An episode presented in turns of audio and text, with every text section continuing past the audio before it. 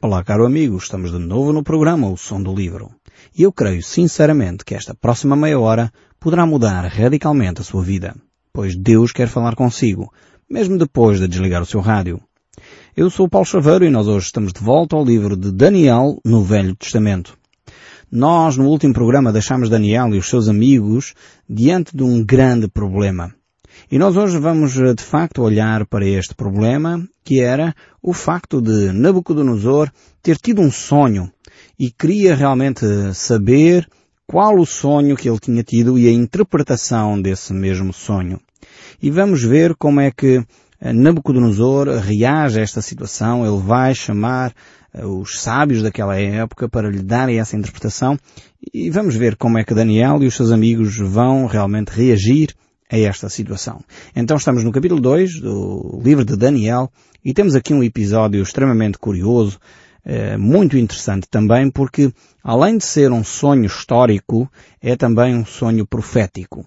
Algo que Deus vai dizer a este rei, Nabucodonosor, que não era um rei temente a Deus, mas Deus estava preocupado com ele.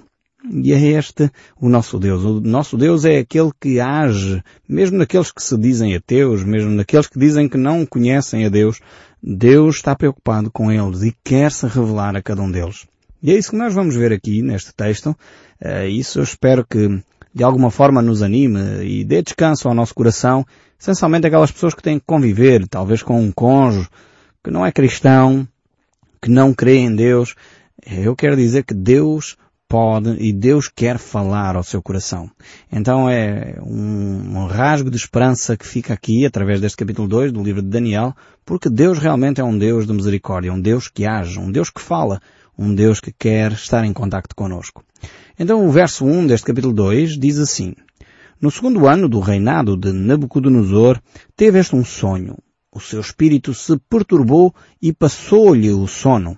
Então o rei mandou chamar os magos, os encantadores, os feiticeiros e os caldeus, para que declarassem ao rei quais lhes foram os sonhos. Eles vieram e se apresentaram diante do rei. Disse-lhes o rei, tive um sonho, e para sabê-lo está perturbado o meu espírito. Temos aqui realmente uma situação bastante complexa. Por um lado, o rei teve um sonho e agora ele chama todos estes homens para poderem revelar que sonho é que ele teve e qual a interpretação que era dada àquele sonho. Daniel e os seus amigos provavelmente não foram chamados uh, para esta grande conferência. Poderíamos chamar o Conselho de Ministros. Os sábios naquela altura tinham esta função. Uh, estamos a falar de um tipo de governo completamente diferente daquele que nós conhecemos hoje. Uh, Nabucodonosor era um imperador claramente déspota, um imperador ditador, alguém que tomava as decisões unicamente sozinho, mas tinha um grande conselho de sábios que se reuniam para lhe dar sugestões, enfim, dar orientações. Também vemos aqui, através deste texto bíblico, como este, este império babilónico era um império altamente supersticioso. tinha todos estes conselheiros, mas eram conselheiros que estavam ligados ao oculto, à feitiçaria, à bruxaria, ao ocultismo e realmente era este o tipo de, de vivência naquela altura. Isto mais uma vez para aumentar ainda mais a nossa esperança, de alguma forma. Porque se Nabucodonosor era um homem que mexia com bruxaria, feitiçaria, ocultismo, e Deus se quis revelar a ele, realmente há esperança para aqueles que talvez não estão tão envolvidos na sua vida com questões desta natureza e mesmo assim Deus também tem interesse neles, quer se revelar ao seu coração. E aqui estamos diante deste cenário, um cenário completamente uh, difícil, porque Nabucodonosor não conhecia uh, o que era o sonho, não queria revelar o que era o sonho, porque provavelmente ele não confiava muito uh, nestes seus conselheiros. E diz o texto bíblico ainda, o verso 4 aqui do capítulo 2, do livro de Daniel. Os caldeus disseram ao rei em aramaico, Ó rei, vive eternamente. Diz o sonho aos teus servos e daremos a interpretação. Aqui neste versículo algumas considerações interessantíssimas. Não sei se você reparou na particularidade deste texto que diz que ele é escrito em aramaico. É muito interessante. O texto de Daniel, na sua maioria, está escrito em hebreu, mas esta secção aqui em particular está escrita em aramaico. O que é que isto nos quer dizer? Esta é uma linguagem da diplomacia internacional da época, portanto era como se fosse mais ou menos o inglês dos nossos dias. Era uma linguagem, eh, no fundo, que o mundo económico, o mundo diplomático falava. E agora Daniel vai escrever também a esse mundo. No fundo, o que Deus nos está a dizer é que esta mensagem que ele deixou com Nabucodonosor era uma mensagem para o mundo inteiro. Não era já uma mensagem que se limitava única e exclusivamente ao povo de Israel. Não. Antes, pelo contrário.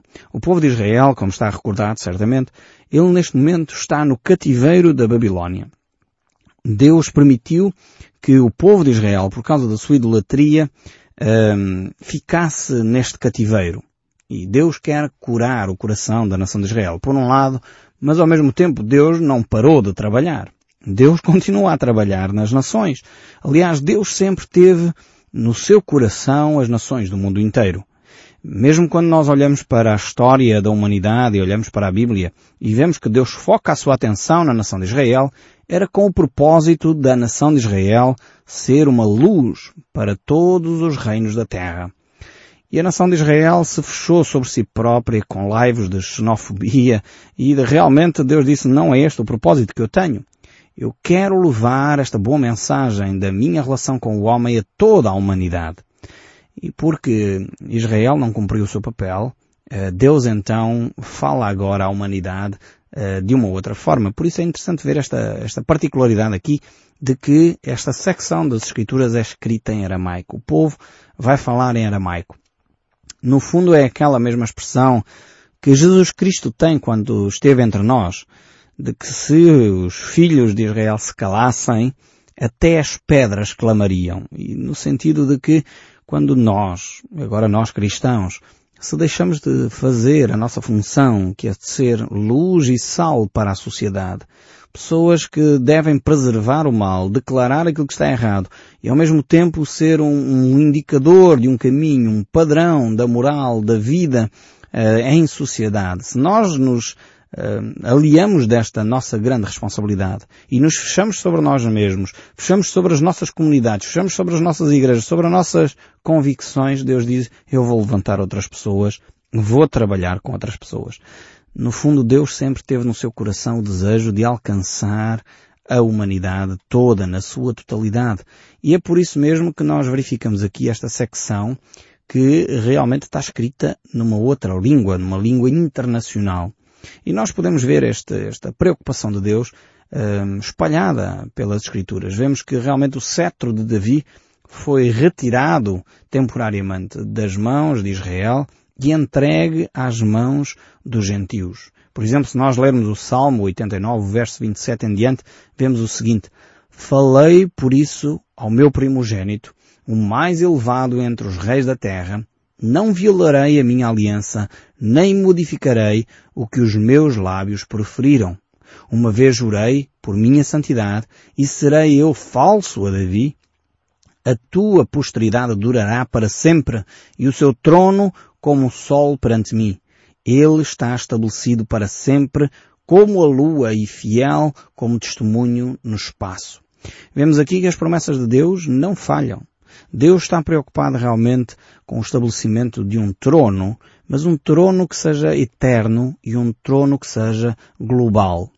E quando o povo de Israel não faz a sua parte, Deus diz, ok, eu não vou abdicar deste projeto, porque a lua é como que testemunha desse facto, e só quando a lua desaparecer, no fundo é o que Deus está a dizer por outras palavras, quando a lua desaparecer de, do horizonte, aí então podem pôr em causa as minhas promessas. Deus diz, eu não vou falhar nas minhas promessas. E isto dá-nos uma grande confiança no nosso coração. Mesmo quando nós falhamos, mesmo quando nós somos infiéis, Deus é fiel. Eu quero deixar esta, esta frase muito clara na sua mente. Você pode ter eh, frequentado a igreja no passado, abandonou, já não quer ouvir falar da palavra de Deus e agora começou outra vez talvez por circunstâncias adversas na sua vida, começou outra vez a dar ouvidos à voz de Deus. Começou outra vez a dar ouvidos ao som deste livro. E Deus está a falar consigo. Mesmo que você tenha feito um percurso longe de Deus, Deus diz, eu estou de braços abertos para te acolher. Porque eu sou fiel às minhas promessas. Eu não falho naquilo que eu prometo. E realmente isso dá-nos uma grande esperança de perceber que o nosso Deus é um Deus que nunca, nunca nos abandona. Então temos esta secção aqui, uma secção interessantíssima, eh, como disse, que começa a falar numa outra linguagem, mostrando que Deus está preocupado com toda a humanidade e não só com um povo. E depois verificamos que estes um, ehm, homens sábios uh, tinham, de alguma forma, queriam saber que sonho era este do rei Nabucodonosor. E o rei respondeu da seguinte forma, no verso 5, disse então o rei aos caldeus, uma coisa é certa, se não me fizerem saber o sonho e a sua interpretação, sereis despedaçados e as vossas casas serão feitas em montouro. A penalidade que Nabucodonosor dava era séria, era dura. E ao mesmo tempo Nabucodonosor está a pedir uma coisa completamente uh, descabida. Talvez aqui já se começasse uh, a desenvolver uh, a sua perturbação psiquiátrica, porque Nabucodonosor, vemos pela Bíblia, sofreu de uma forte perturbação psiquiátrica, de alguma forma dada ou permitida por parte de Deus, por causa do seu orgulho, da sua prepotência em relação aos outros, Deus levou até um ponto de humildade. E realmente isso serviu para levar Nabucodonosor a mudar de comportamento. Mas aqui ainda está no início e ele está a desenvolver aqui um, um, uma psicose maníaco-depressiva, com a mania da perseguição, e ele quer uma coisa que realmente é impossível a um ser humano a revelar. Ele queria que eles dessem até o sonho que ele tinha tido. Ninguém consegue entrar no pensamento de outrem. E isto realmente é, é de facto uh, algo que só Deus pode prescutar o nosso coração. Só Deus pode entrar nos nossos pensamentos. Mais ninguém pode fazer isso. Nem os demónios, nem os seres humanos, ninguém pode entrar naquilo que é a nossa mente. A nossa mente realmente é, é algo tão precioso, é um tesouro preciosíssimo que nós temos. Os pensamentos que nós desenvolvemos são eles já por si só de uma complexidade eh, tremenda, de uma beleza fantástica, e só o facto de nós pensarmos faz de nós seres de uma forma extraordinária, especialíssimos, você que me está a ouvir não pode alimentar na sua mente ideias de que você não presta, de que você não, não vale nada, que uh, muitas vezes são ideias que lhe foram passadas ao longo da sua vida, mas Deus nos mostra claramente que a nossa mente, o, aquilo que nós pensamos, aquilo que nós sonhamos, é algo que é de Deus e de nós. Mais ninguém pode entrar uh, nesse aspecto da nossa vida. E no fundo, aqui Nabucodonosor está a pedir uma coisa impossível a qualquer ser humano, que era de alguma forma adivinhar o sonho que ele tinha uh, tido e se não o fizessem, se não descobrissem aquele sonho, então ele exterminaria uh, os próprios sábios, as suas famílias e tudo aquilo que eles tinham. Realmente isto é, é de, uma, de uma atrocidade tremenda uh, e eles aqui ficam, sem dúvida, entre a espada e a parede, como se costuma dizer. Ele quer saber o sonho, mas também quer saber a interpretação. Ele receava certamente que os sábios daquela época se reunissem e, enfim, combinassem qual seria a resposta a dar ao rei e por isso mesmo eh, ele, receando essa atitude, então pede algo muito mais exigente. Eh, mas também ao mesmo tempo ele mostra gratidão para quem vier a interpretar e a descobrir aquilo que era o seu sonho que o estava a perturbar. O verso 6 diz, mas se me declarardes o sonho e a sua interpretação, recebereis de mim dádivas, prémios e grandes honras. Portanto, declarai-me o sonho e a sua interpretação. Se por um lado ele quer algo impossível, ele ao mesmo tempo vai valorizar quem uh, interpretar, quem descobrir uh, este sonho. Agora temos aqui uma situação extremamente delicada e mais uma vez os sábios daquela época tentam ganhar algum tempo, tentam incutir no rei alguma, alguma sensibilidade, enfim, alguma, uh, algum cuidado, porque aquilo que ele está a pedir de facto é uma coisa que ninguém à face da terra poderia uh, dar. E eles dizem mais uma vez, diga o rei os seus sonhos a seus servos e lhe daremos as interpretações. E o rei responde claramente, de uma forma uh, clara e inequívoca, bem percebo que querem ganhar tempo porque vedes que o que eu disse está resolvido, isto é, se não me fizerem saber o sonho, uma só sentença será a vossa. Pois combinaste palavras mentirosas e perversas para os proferirdes na minha presença, até que se mude a situação. Portanto, digam-me o sonho e saberei que poderei dar-lhes a interpretação correta. Esta era a grande preocupação de Nabucodonosor. O sonho era tão vivo, era aquele tipo de sonhos que acontece talvez uma vez na vida ou duas, é aqueles sonhos que nós sentimos que não podemos ultrapassá-los, temos que encontrar uma resposta ao que é que aquilo significou. E no fundo era Deus a falar a este homem. Deus já tinha colocado no seu caminho o povo de Israel, alguns homens fiéis como Daniel e os seus amigos, mas mesmo assim Deus estava a querer falar ao coração de Nabucodonosor. E por isso mesmo Deus enviou-lhe um sonho que não tem a ver com os nossos sonhos normais. Todos nós seres humanos sonhamos enquanto dormimos, pelo menos é o que dizem uh, os psiquiatras e os estudiosos desta matéria, que todos nós temos sonhos. Alguns de nós lembramos quando acordamos e outros de nós não temos essa facilidade de nos lembrarmos dos sonhos que tivemos durante a noite. Mas todos nós uh, sonhamos para todos os efeitos. Eh, porque o sonho é de alguma forma uma maneira de nos eh, revigorarmos fisicamente. O sono é algo reparador para os nossos músculos, para o nosso stress, para o nosso cansaço. Nós necessitamos de facto desse tempo de descanso.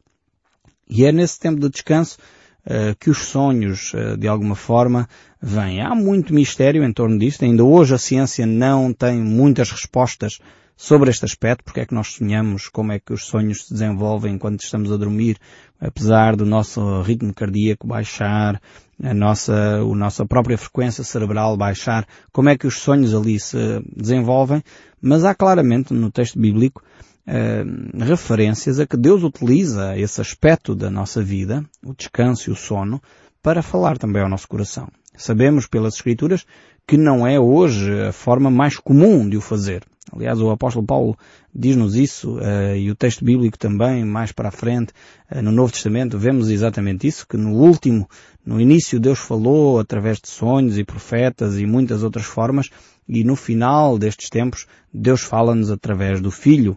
E isto é importante nós termos isto muito claro também na nossa mente. Mas é um facto que Deus fala dessa forma também. E Nabucodonosor estava diante desta situação, ele queria uma interpretação correta, porque este sonho era tão perturbador que ele queria uma interpretação correta deste sonho, e ele não queria dar espaço a mentiras. Ele conhecia bem os conselheiros provavelmente que ele tinha, e como estes conselheiros eram provavelmente mentirosos e combinavam entre eles uma resposta e que parecesse coerente e dessa forma eles iriam enganar Nabucodonosor. Ele queria a resposta exata àquilo que significava este sonho. E o verso 10 diz, responderam então os caldeus na presença do rei e disseram, não há mortal sobre a terra que possa revelar o que o rei exige, pois jamais houve rei, por grande e poderoso que tivesse sido, que exigisse semelhante coisa de algum mago encantador ou caldeu. Vemos aqui algo realmente hum, tremendo. A questão de poder entrar na mente dos outros, poder entrar nos sonhos dos outros, aquilo que hoje em dia se chama de telepatia. Isto é, é algo enganoso. A Bíblia mostra claramente que não há, nem no ocultismo, nem eh, no cristianismo, nem no outro qualquer, a possibilidade de entrar na mente de alguém. Não é possível isso acontecer e aqui estes feiticeiros, estes magos, estes homens uh, do oculto, eles revelam exatamente isso. É impossível. Nunca aconteceu alguém poder adivinhar os sonhos de outra pessoa. Então isso deve também deixar-nos descansados. Muitas vezes nós temos receios uh, que pessoas vão descobrir ou há pessoas ligadas com o ocultismo ou com isto que vão fazer e acontecer. Fique tranquila, afaste-se da superstição, dessas mentiras, deixe a palavra de Deus uh, falar ao seu coração e verá de facto a tranquilidade que ela pode dar nestes momentos. Mas o texto bíblico ainda prossegue a dizer no verso 11, a coisa que o rei exige é difícil e ninguém há que possa revelar diante do rei, senão os deuses. E estes não moram com os homens. Aqui temos um, um, verso extremamente interessante. Estes homens, apesar de uma grande variedade de deuses, não tinham relação nenhuma com Deus. Eles desconheciam completamente o Deus vivo, o Deus verdadeiro, o Deus que comunica com o homem, o Deus que fala ao nosso coração. E este é o Deus da Bíblia. É o Deus que Daniel e os seus amigos conheciam. E eles dizem, esses não falam com os homens. É verdade. deusas de pedra, imagens de escultura, que muitas pessoas dobram os joelhos diante de Deus, não podem falar. São de pedra, são de pau, não falam nem comunicam com o homem. Agora, Deus vivo, o Deus verdadeiro, esse sim, esse fala e responde às nossas orações. O verso 12 então diz, Então o rei muito se irou e enfureceu e ordenou que matassem a todos os sábios da Babilónia. E agora estamos diante de um problema. E o verso 13 diz, Saiu o decreto segundo o qual deveriam ser mortos os sábios e buscaram a Daniel e os seus companheiros para que fossem mortos. Daniel e os seus amigos não tinham nada a ver com este assunto, mas também já estavam uh, nessa, nessa lista para a morte. E Daniel então falou a Arioque, chefe da guarda do rei, que tinha saído para matar os sábios da Babilónia e disse a Arioque, encarregado do rei, porque és tão severo e o que mandou o rei? Então Arioque explicou o caso a Daniel. Daniel e os seus amigos não sabiam. Então Daniel foi para casa e fez saber a Ananias, a Misael e a Azarias, seus companheiros, para que pedissem misericórdia ao Deus dos céus sobre este mistério, a fim de que Daniel e os seus companheiros não perecessem com o resto dos sábios da Babilónia. Então foi revelado o mistério a Daniel numa visão de noite. Daniel bendisse o Deus dos céus. Realmente não era possível homem algum dar revelação a este assunto. Mas, no entanto, Deus, Deus é o Deus que fala ao nosso coração. Deus pode falar mesmo quando nós estamos a dormir, acordados. Deus quer falar conosco. E é importante que nós prestemos atenção àquilo que Deus tem para nos dizer. O verso 20 ainda do nosso capítulo 2 diz o seguinte, disse Daniel, seja bendito o nome de Deus de eternidade em eternidade, porque dele é a sabedoria e o poder. É Ele quem muda o tempo e as estações, remove reis e estabelece reis. Ele dá sabedoria aos sábios e entendimento aos inteligentes. Ele revela o profundo e o escondido, conhece o que está em trevas e com Ele mora a luz. A ti, ó Deus, de meus pais, eu te rendo graças e te louvo, porque me deste sabedoria e poder e agora me fizeste saber o que te pedimos, porque nos fizeste saber este caso do rei grande oração nesta de Daniel. Aliás, Daniel, como nós dissemos, é um homem de oração. É um homem da palavra, um homem da profecia, um homem com propósito, mas um homem acima de tudo de oração. E nós vamos encontrar várias orações de Daniel neste livro. E eu espero sinceramente que possa analisá-las com muita cautela e ver aqui como ele conhecia profundamente a Deus. Espero que você faça uma oração tão bela como esta que nós encontramos aqui, feita por Daniel. E no próximo programa voltaremos a olhar para Daniel e os seus amigos diante deste caso tão complexo que nós vemos aqui nas Escrituras. Até lá, que Deus o abençoe ricamente e até ao próximo programa.